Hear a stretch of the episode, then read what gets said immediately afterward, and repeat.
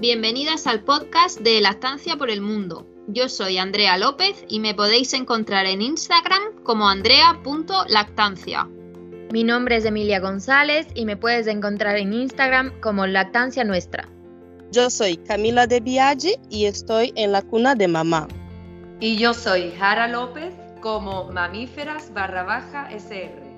Te acompañamos e informamos en tu maternidad desde nuestra experiencia como asesoras de lactancia. Quédate con nosotras.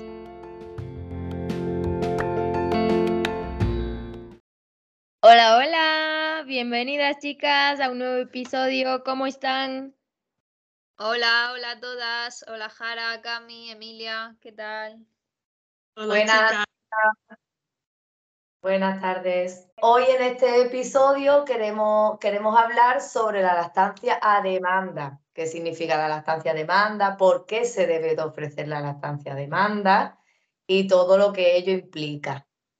Eh, intentando sobre todo eh, explicar en qué consiste una lactancia a demanda, porque parece que, muchas veces se, oye el, el concepto, pero ¿Se comprende? Mm. ¿Qué es lactancia a demanda, chicas? Bueno, yo, creo que podemos empezar, ¿no es cierto?, eh, con el tema de que los bebés son los únicos que, en realidad saben cuándo tienen hambre, ¿no? Em, estamos muy acostumbrados a escuchar horarios, a escuchar tiempos, en la lactancia, eh, incluso en el biberón, ¿no? Eh, tenemos muy marcado ese hecho que es dar un biberón cada tres horas. Y eso se ha pasado eh, a la lactancia materna, cuando en realidad la lactancia materna no funciona así, ni la alimentación de los bebés, porque siempre es la demanda, incluso si utilizamos el biberón. en este caso, podemos empezar diciendo que los bebés son los únicos que saben cuándo y cuánta hambre tienen. Y por eso tenemos que eh, hacer caso a sus señales de hambre. Y cómo la madre sabe que ese bebé tiene hambre. A mí, más que hablar del término lactancia demanda, que yo creo que ha quedado claro que no, no se entiende, porque no que no se entienda, sino que hay un poco de vacío, porque ya sabemos todas, ya todas las madres saben que no hay que dar el pecho cada tres horas, ni diez minutos de cada pecho, o sea, ya todas las madres saben que no hay horario que la lactancia es a demanda. Pero, ¿qué es a demanda? Mm, eh, como decía Emilia, cuando el bebé tenga hambre, pero tú cómo sabes que está teniendo hambre, ¿no? Ahora explicaremos las señales de hambre, pero como la lactancia tampoco es solo alimento, entonces también le vamos a dar, pues cuando esté inquieto, porque al final esas señales de hambre también nos pueden indicar eso, que está estresado, que está malhumorado, y también le, daríamos. A mí me gusta más referirme como lactancia eh, receptiva, en inglés sería responsive breastfeeding, eh, que se trata de captar, es como una lactancia responsable también, ¿no? Captar todas esas señales e ir haciéndote tú al bebé y el bebé a ti. Algo que parece tan sencillo y es un poquito difícil al principio. Claro, en el caso de, de los bebés pequeñitos, en realidad el hecho de estar despierto ya te hace, ya te, ya debería indicar a la madre que le debe de ofrecer otra cosa que el bebé no quiera. Pero yo lo explico así mm, cuando, cuando estás hablando con una mamá que tiene un bebé muy pequeño, al final creo que es la manera más sencilla. El bebé está tranquilo durmiendo, en el momento que se empieza a mover, que empieza, que se despierta, porque aquí también en España tenemos mucha costumbre de las visitas y de cogerlo y de, pues yo digo siempre, bueno, le voy a ofrecer a ver si quiere pecho primero y ahora cuando termine la toma lo coges. ¿Por qué? Porque se van nos vamos saltando, como dice Andrea, que ahora especificaremos, nos vamos saltando esas pequeñas señales de hambre, que al final un bebé lo que quiere es dormir y comer, y llegamos al punto en el que el bebé está ya hambriento en exceso. Y entonces ya llega el lloro. Y aquí también, aquí también por costumbre, por, mm, en la sociedad, siempre hemos relacionado el llorar a tener hambre. Y muchas veces te dicen como, bueno, ¿cómo le vas a, pero por qué le vas a ofrecer? Todavía no tiene hambre. O, pues no, tenemos que adelantarnos porque el llorar ya es una señal tardía. Sí, ahí ya es necesario calmarle antes de, de ofrecerle ¿no? el alimento. Y entonces podemos explicar pues cuáles son las señales tempranas, por ejemplo, que ya habéis comentado, es que una de ellas, por ejemplo, que cuando el bebé se despierta y ya se empieza a mover un poquito, mueve la cabeza hacia los lados, buscando el pecho. Esas son las señales tempranas y ahí ya podemos eh, ofrecer el alimento, ¿no? El pecho o el biberón. Sí, luego están las señales intermedias, que ya ahí es el tengo mucha hambre, como quien dice, que ya se estira, estira los brazos, hay movimiento físico, ya lleva la mano a la boca, ahí el bebé ya tiene mucha hambre. Entonces luego viene después las señales tardías, que es cuando el bebé llora, ya hace movimientos muy, muy, muy agitados, se pone colorado, se pone rojo, está muy nervioso. Entonces, en este caso de la señal tardía, que es cuando realmente pensamos que el bebé tiene hambre, pero ahí ya está agitado y con mucha, mucha, mucha hambre, hay que calmarle primero y después ofrecer, ofrecer el pecho o el biberón. Sí, porque como tú dices, eh, cuando llegamos al llanto es que ya vamos tarde. Hay que ofrecerlo el, pecho siempre hay que pensarlo como la primera herramienta, como la herramienta más poderosa que tenemos. Entonces, ante el más mínimo gesto o señal del bebé, aunque nos parezca que no tiene hambre, aunque nos parezca que ha comido hace media hora, da igual. El bebé se mueve, tú sacas tu teta y se la pone. Esto, eso, insisto, parece tan fácil, pero alrededor tenemos mucha gente que nos dice, acaba de comer, ¿cómo le vas a dar otra vez? Y estamos atravesados por la cultura del biberón que, al final nos impide. Incluso hay veces que la propia pareja, familia, pues te pone ese tope y no te permite escucharte a ti misma, porque la lactancia también debe ser instintiva. Entonces, a algunas madres les saldrá por instinto, mm, voy a darle porque necesito darle, y a otras madres les frenarán más esos comentarios y no se harán caso a ellas mismas darle y le estén diciendo, no, todavía no le des por X motivo. Entonces sí que está bien saber estas señales para que tenemos que darle en ese momento, pero que no nos frene nadie, por favor. Eso es importante, tanto para el bebé, ¿no? Para que regule su saciedad, como para que se adapte la producción a la demanda del bebé, que, que realmente tiene que ser así, ¿no? Eso es lo que el bebé necesita y, la producción se tiene que adaptar a eso. Si cortamos eso, eh, también puede haber muchísimas repercusiones. Sí, bueno, una de ellas es la, es la producción de leche materna, ¿no? Yo creo que ahí es cuando más se ve afectada. Em, yo creo que también tenemos que eh, romper un poquito esa expectativa realidad, ¿no? Eh, la expectativa de que el bebé lo que hemos visto siempre o lo que nos han contado y las películas y todo lo que influye en nuestra percepción de, de, cómo tiene que ser un recién nacido. Entonces los vemos y para nosotros debería estar durmiendo mucho tiempo, ¿no? Eh, cuando en realidad un bebé, em, solo para darles un dato, eh, la digestión de la leche materna puede ser entre 45 y 90 minutos. Entonces, si un bebé se levanta a la hora a pedir más pecho es completamente normal. Es completamente normal, no es que se está saliendo eh, de unos patrones o que algo está pasando o que la leche no les está llenando o, que hay algo más y por eso se tiene que dar la demanda porque seguramente, eh, yo siempre lo explico así, ¿no? Eh, el, bebé va a alimentarse como un adulto. Tú a veces tienes más hambre en la mañana, tienes menos hambre en, al mediodía y tienes más hambre en la noche. Entonces harás diferentes tipos de comidas. A veces únicamente tendrás sed.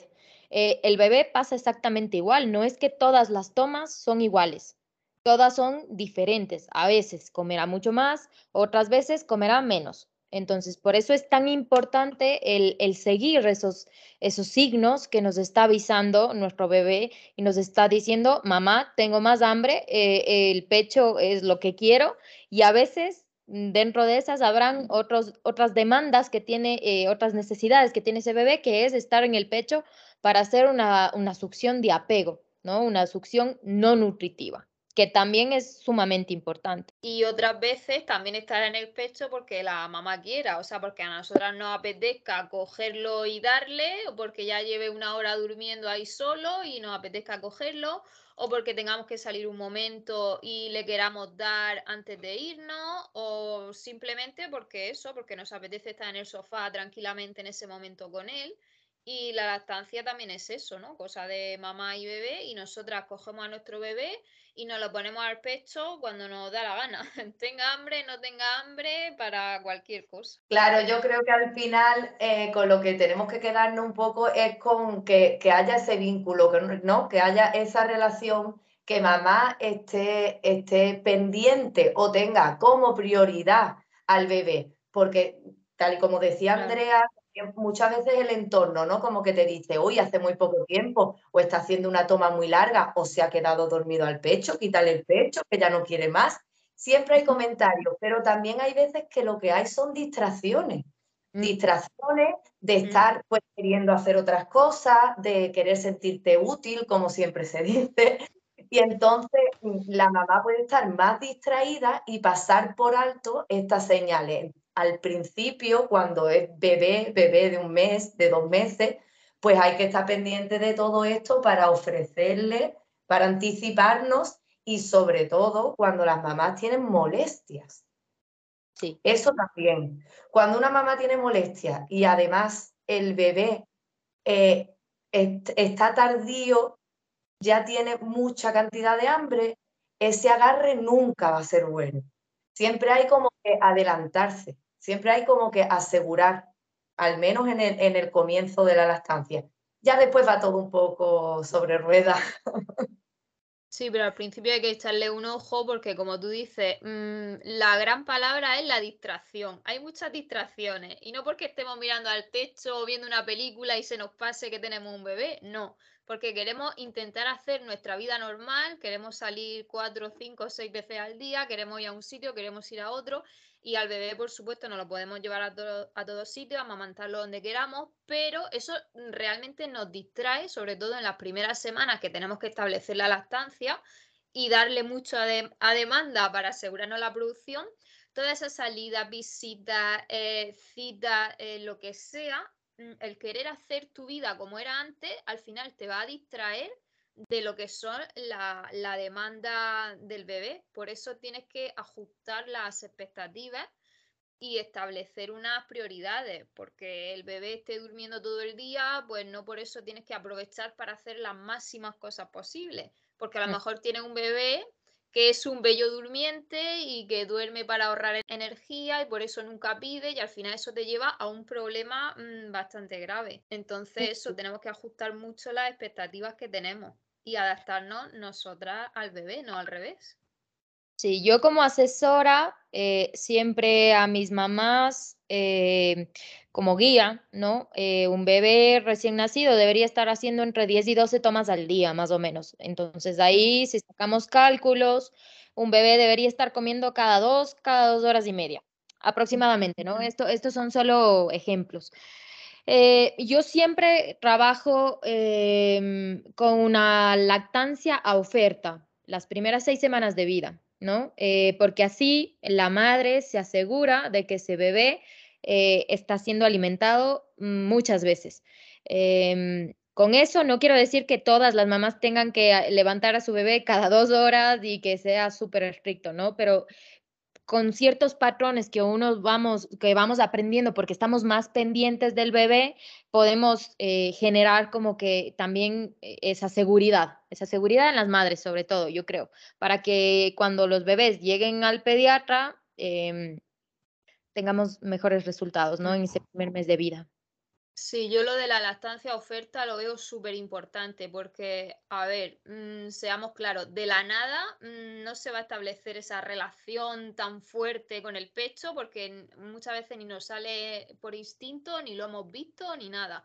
Entonces, si la asesora te da unas pautas que no pasen nunca más de dos horas sin que tome pecho, que no pasen nunca más de dos horas y media y estás así una semana, por ejemplo, día y noche, al final, cuando ya no tengas que hacerlo, mm, tu cabeza ya va a trabajar en modo automático y esas señales que el bebé te da ya van a estar insertadas en tu cabeza. La relación con la lactancia se va a establecer así y ya vas a seguir así atendiéndolo completamente adaptado 100% a sus necesidades.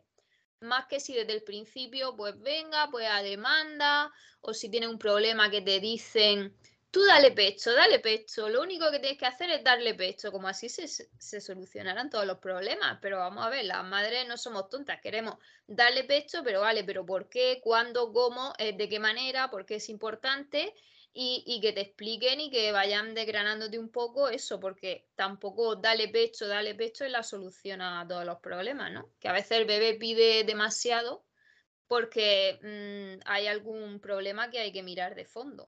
Claro, yo creo que al principio, eh, si, nos centramos en explicar eh, la lactancia posparto, la lactancia con un recién recién nacido, eh, lo, que, lo que queremos ahí es como adelantarnos a que haya problemas, ¿no? A que haya problemas de que se instaure bien la lactancia, a que haya alguna dificultad por parte del bebé, de la movilidad, de, todo eso queremos como asegurarnos de que no va a dar problemas al principio, porque siempre después ya te va a dar la cara y una vez que te dan la cara ya se busca la solución, pero en estas primeras semanas se suele decir que antes de los primeros 15 días tiene que recuperar el peso del nacimiento. Entonces ahí es como que nos enfocamos en eso, en recuperar el peso del nacimiento, ofreciendo a menudo, porque claro, ya después cada mamá va conociendo a su bebé si es un bebé que demanda más, pues no tienes que estar tan pendiente, ¿no? Pero si es un bebé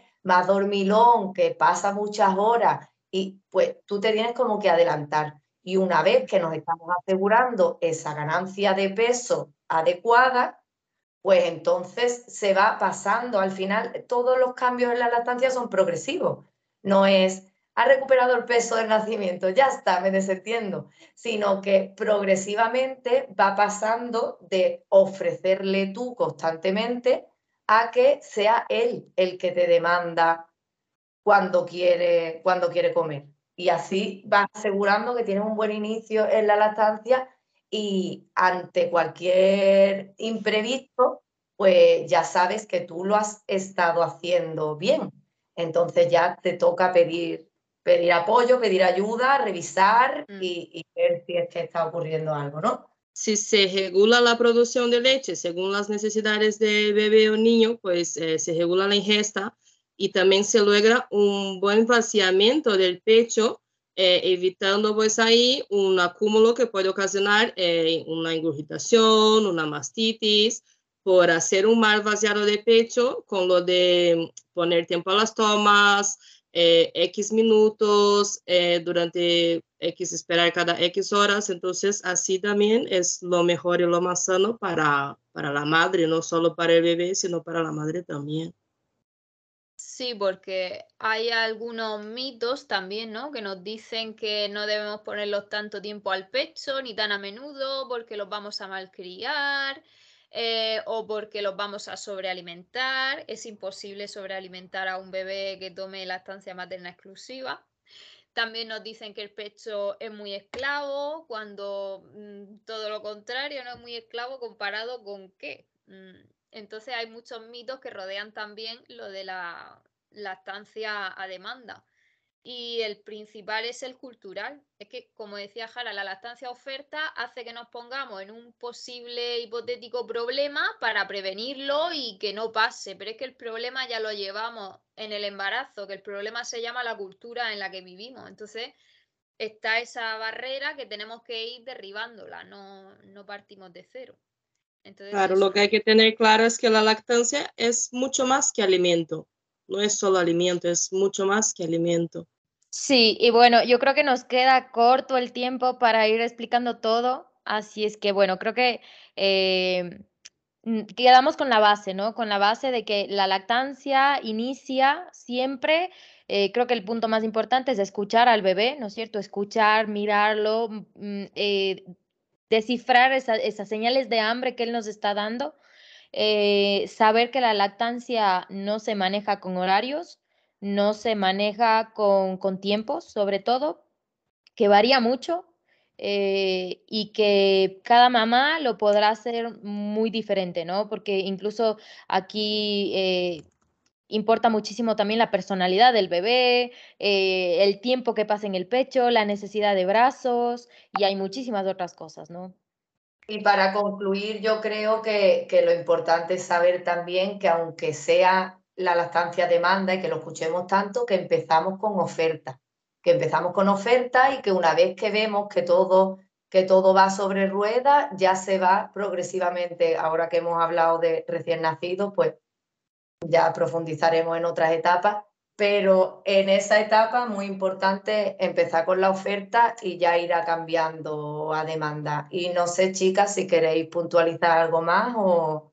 Sí, yo solo para concluir decir pues eso, que el pecho es la herramienta más poderosa que tenemos en nuestra maternidad, no solo en la lactancia, sino que en toda nuestra maternidad va a ser la herramienta en la que primero debemos pensar y en la que si sabemos usarla nos va a hacer todo, todos los aspectos de la maternidad mucho más fácil. Yo para acotar ahí, recién me acordé, no me acuerdo dónde lo escuché, pero es algo tan divertido y tan sabio que es, si es que tú escuchas a tu bebé el primer ñe, ponlo al pecho. O sea, no importa lo que tenga, no, no importa si tiene el pañal sucio, no importa nada, nada. Lo pones en el pecho, te aseguras que ha comido, que está tranquilo y después sí puedes hacer cualquier cosa. Así es que bueno. en la boca, lo primero. Exacto. Lo primero, no va a pasar nada, no le va a pasar nada, no se va a malcriar, no, no se va a crear una dependencia, sino más bien todo lo contrario, se van a solucionar muchísimos problemas. Pues damos por concluido este tema, aunque estoy segura de que seguiremos hablando de él en otras ocasiones porque es importantísimo. Y nos vemos en el siguiente episodio. Chao. Chao, chicas. Muchas gracias. Recuerden escribirnos por nuestro correo lactanciaporelmundo.com y en nuestras redes sociales Lactancia por el Mundo. Chao. Bye. Síguenos en Instagram como Lactancia por el Mundo.